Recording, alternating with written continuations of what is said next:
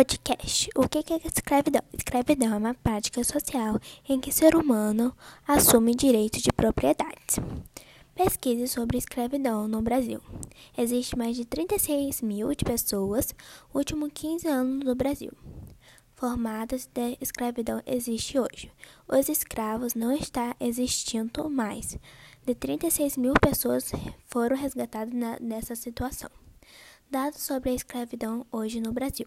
Dos 24,9 milhões de pessoas submetidas ao trabalho forçado de 16 milhões de pessoas.